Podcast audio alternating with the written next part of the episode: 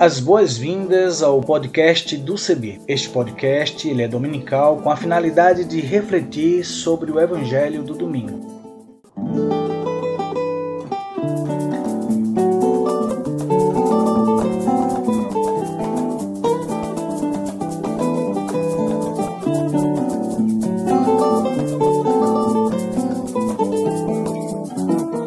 Oi, tudo bem? Espero que sim. Quero convidar você a aderir à hashtag para todos verem. Vamos nessa? Vamos juntos? Eu sou Isaías Torquato. Aderindo à hashtag para todos verem, deixa eu fazer minha descrição. Eu tenho 1,60m, 72 quilos, sou pardo, cabelo crespo, uso barba e uso também óculos. E vou estar com vocês apresentando outras pessoas que farão as narrativas das reflexões bíblicas e também lendo os textos bíblicos produzidos para nossa reflexão. Nesta primeira temporada, vamos começar a compartilhar com vocês reflexões bíblicas propostas por teólogas e teólogos de vários lugares do Brasil e do mundo. Venha conosco, vamos nessa caminhada comum esperançar tempos novos e fortalecer a vida.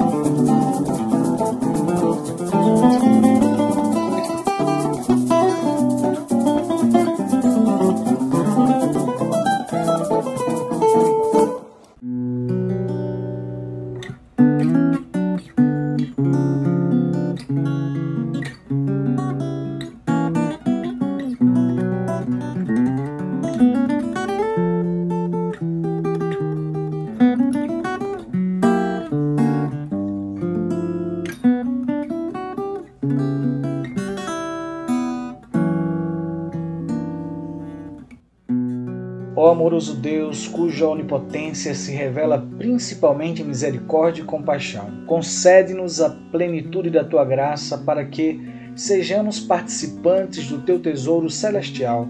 Por Jesus Cristo, nosso Senhor, que vive e reina contigo e com o Espírito Santo, um só Deus, agora e sempre. Amém. Hoje nós vamos refletir sobre o Evangelho Caminho de Libertação, baseado no Evangelho de Marcos, na comunidade de Marcos, capítulo 9, do 38 ao 43, do 47 e 48. Diz assim: João disse a Jesus: Mestre, vimos um homem que expulsa demônios em teu nome mas nós lhe proibimos porque ele não nos segue. Jesus disse: Não lhe proíbam, pois ninguém faz um milagre em meu nome e depois pode falar mal de mim. Quem não está contra nós está a nosso favor. E se alguém escandalizar um destes pequeninos que acreditam, seria melhor que ele fosse jogado no mar com uma pedra de moinho amarrada ao seu pescoço. Se a sua mão é ocasião de escândalo para você, É melhor você entrar para a vida sem uma das mãos do que ter as duas mãos e ir para o inferno. Se o seu olho é ocasião de escândalo para você, arranque-o. É melhor você entrar no reino de Deus com um olho só do que ter os dois olhos e ser jogado no inferno, onde o seu verme nunca morre e o seu fogo nunca se apaga.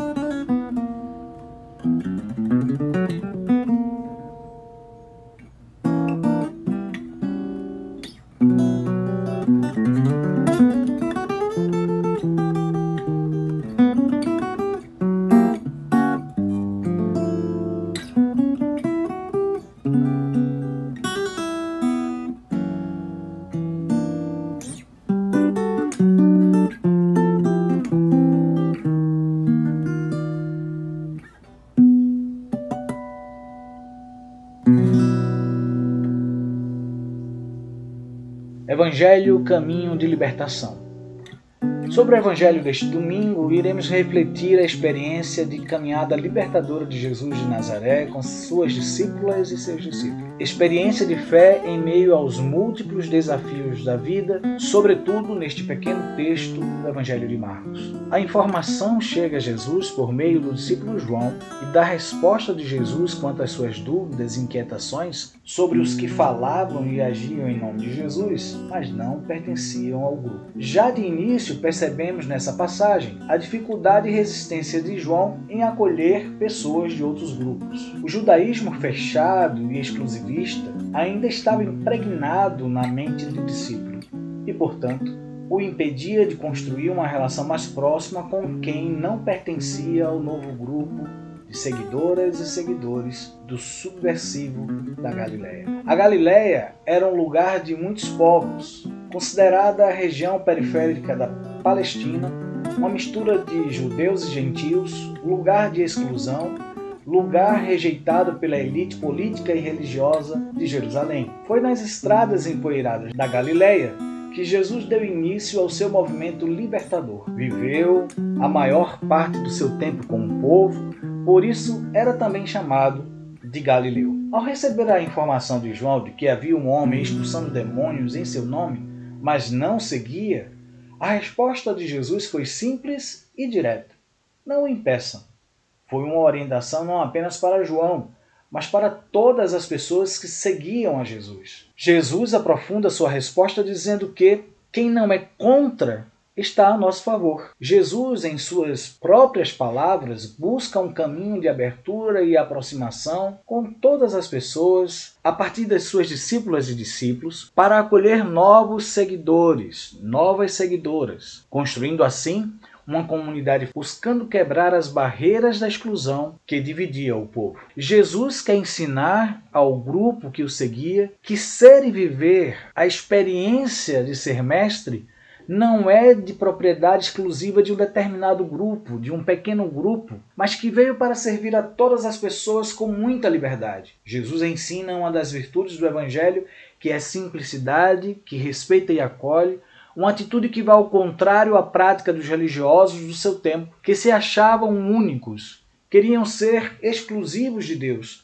Por isso se afastava dos que não pertenciam ao seu grupo religioso. Quem não é contra nós é por nós. Assim, esta expressão de Jesus seria um incentivo da parte dele para começar um diálogo com as diferenças, para uma aproximação com quem estava distante. No decorrer da conversa, Jesus compartilha a importância da aproximação, do acolhimento, do serviço a todas as pessoas.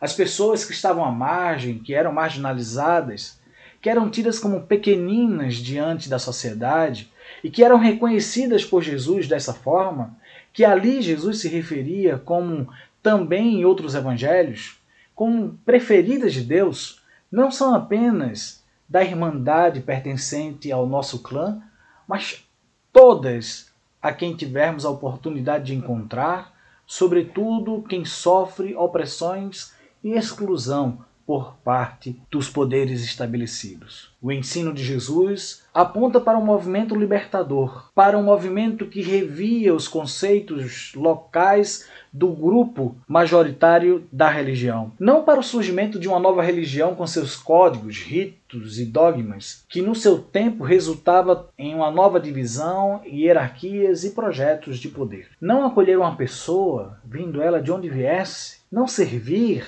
as comunidades e as pessoas marginalizadas, poderia resultar em exclusão, levando ao tropeço e ao sofrimento. No tempo de Jesus, o povo sofria sob a opressão do Império Romano, que governava com mão de ferro. Isso com o apoio da religião do Sinédrio, das lideranças políticas e das lideranças religiosas. Muitos estavam, como disse Jesus, debaixo de um fardo muitíssimo pesado, principalmente as pessoas empobrecidas da região, da periferia da Galiléia, que amargavam um grande sofrimento com a cobrança de impostos abusivos, trabalho escravo e exploração política. O eixo dessa passagem do Evangelho de Marcos está no versículo 41. Dar um copo d'água a quem tem sede, seja quem for, tem um profundo significado. Significa acolher, servir, partilhar, amar, mesmo esta pessoa não sendo do nosso grupo. Uma atitude que mantém viva a esperança utópica do Evangelho, cumprindo assim as palavras de Jesus: Amai a todas as pessoas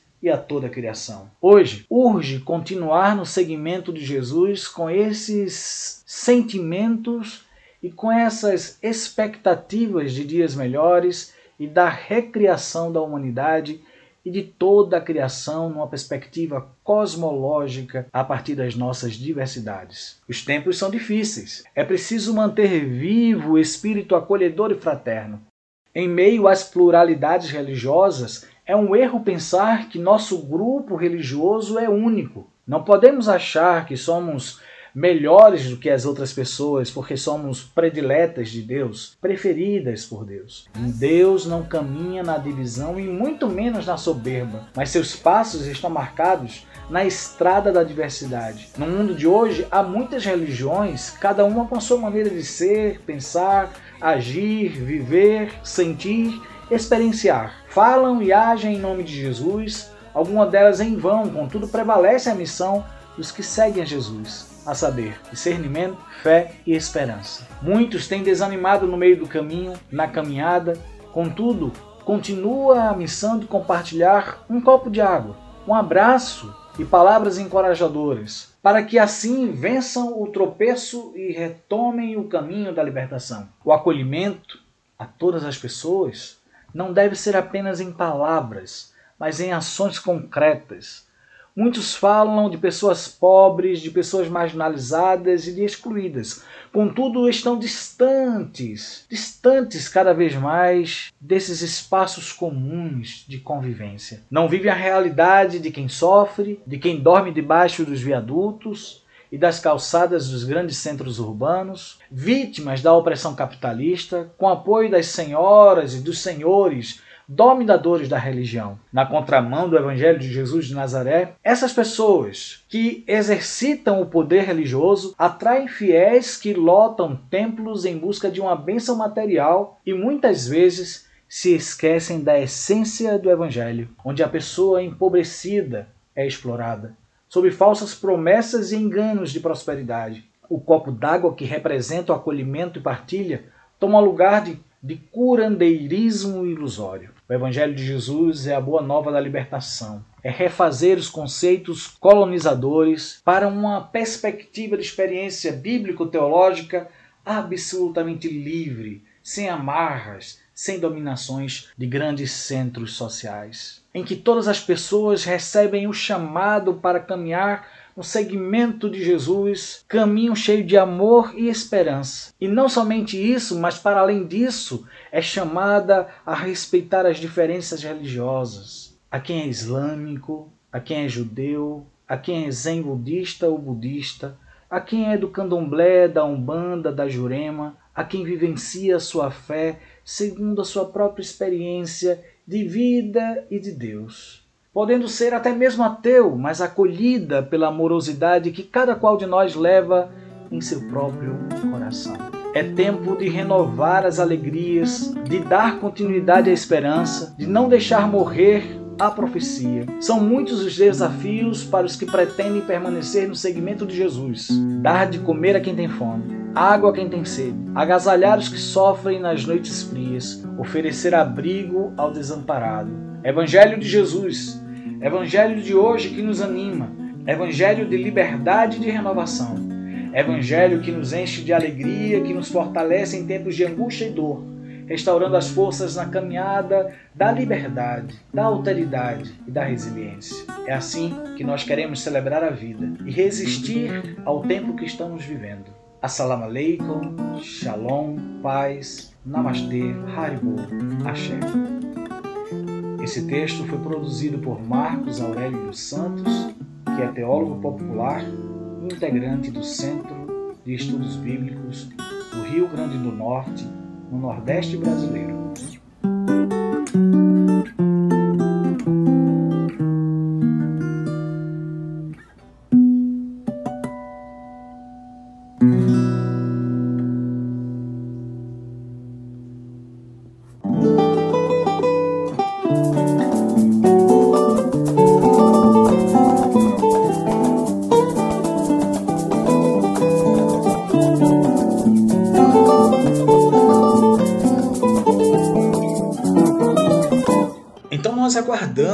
As suas contribuições, as suas sugestões. Entre em contato conosco a partir das nossas mídias sociais, no Instagram, no Facebook, no nosso site na internet cebi.org.br. E se você também desejar entrar em contato conosco, você pode fazer pelos números 51 35 68 25 60 e pelo WhatsApp 51 997 34 45 18 e pelo e-mail comunicação@cebi.org.br e também utilizando a hashtag podcast CEBI 2021 ou podcast do CEBI. Até o nosso próximo encontro espero vocês. Muita saúde pra gente, muita harmonia, muita paz e até breve.